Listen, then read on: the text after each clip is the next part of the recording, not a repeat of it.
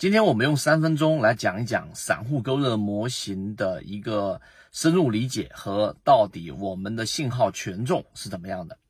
首先，散户割肉模型在我们圈子里面已经非常深入人心，因为这个模式它基于一个不可推导的这一个我们所说的这一个第一性原理，那就是所有的交易、所有的资金，它最终都会去寻找散户整个持股密度比较集中的这样的一个区域，而不是说筹码比较分散的这样的一个区域。所以，散户割肉模型实际上通过股东当中。百分之九十九的人啊，百分之九十九的股东都是我们说的普通散户，所以我们可以把散户人数等同于股东人数这样的一个逻辑，然后找到散户数量减少比例百分之十、百分之十五以上的这样的一种标的，就意味着它整个筹码是比较集中的这个模式。所以我们今天啊，基本上把所有的架构师、高级架构师的整个评测报告全部做完之后，会发现，在进入圈子之前。然后很多人做交易几乎都不参考这样的一个散户割肉模型，买的很多都是在上涨过程当中，散户增加了百分之五十，甚至增加了百分之一百的结果。当大盘几乎只是震荡而已，这样的标的一旦破位就快速的调整，导致百分之二十、百分之三十，甚至我看到有百分之四十的亏损，是在我进入圈子之前。那最根本的原因还是基于对这样的个股的幻想，而不是基于我们所说的数据。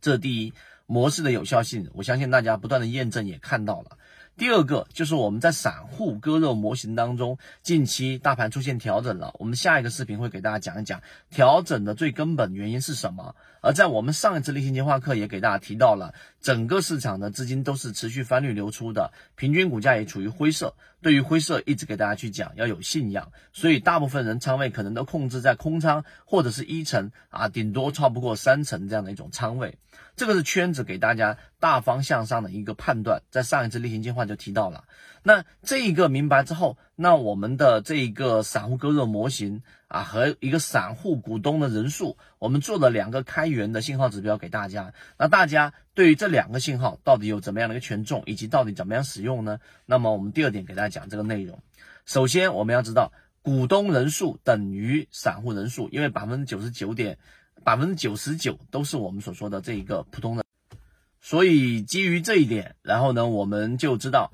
这几个权重当中，第一个一定是看股东人数。所以对于信号不太理解的，我们最常用的、最常看的就是要看每个季度的散户增减比例，季度增减比例是最重要的。所以我们在信号当中为什么要做这个开源信号？是为了让我们直观的去看到所有数据上的变化。所以股东人数是第一个我们要去看的信号。那在网站上，东方财富、同花顺的问财网站上和很多网站上都有公布每个季度的公布人数的散户数量变化人数，找到百分之十或者百分之十五以上的，这是第一个要素。第二个要素，我们要找到这个减少比例之后。我们要看的是一季度跟三季度，而不是看二季度跟年报，因为这两个都是有比较大的延迟性。一季度、三季度延迟一个月，二季度延迟两个月，四季度是延迟四个月，也就年报跟一季报是同步这个公布的，所以延迟性会很高。这个第二个点大家都清楚了。第三个，好，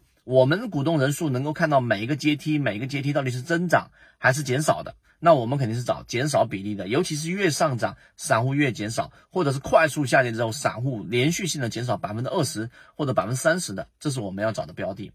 第二个呢，就是我们说的这个散户割肉信号，里面有两个重要的信号标志。第一个就是散户割肉啊，它统计的是三个月，就是每三个月它的散户的减少比例。那么这里面是基于跟上一次的一个减少比例。举个例子。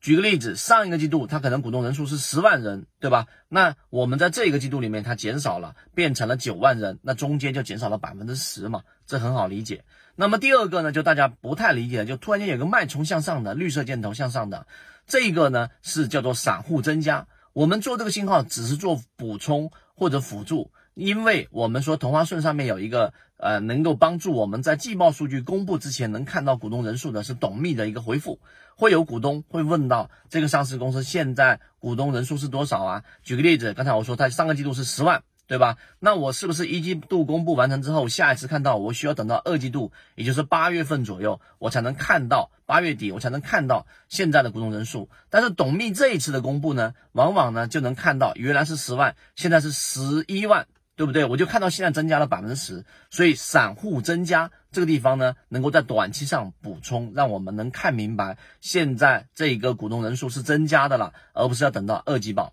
所以，当你发现有一个脉冲向上，这里面是散户增加百分之十，对吧？然后呢，在下面这个散户割肉信号上面，你又看到它减少是百分之十或者减少百分之二十，你就得理解中间的含义是什么了。含义是在季报数据上，这一个散户股东人数是相比上季度减少百分之二十的，但是因为在这个时间点上出现一个绿色脉冲，董秘公布出来的散户的股东人数。啊，是增加了百分之十的，所以一个是季报数据的这个相对比较长周期的，和一个董秘公布出来的这样的一个数据，这两个数数据有时候看到一个负一个正，其实并不冲突，这个是在同花顺 F 十。股东人数里面，你可以完全查询得到的。所以，如果你不能理解散户割肉这个模型的话呢，就直接看阶段性的。因为我们平常去做选股和去做判断的时候，都是看一个季度一个季度的，而股东人数增加的那个脉冲只是用来做补充。希望今天我们的这几分钟的视频能够对于你去了解整个散户股东人数以及哪一个比较重要这一个知识点上和这个模块上有更深的理解。好，今天我们讲那么多，更多刚才我说的信号的开源信号，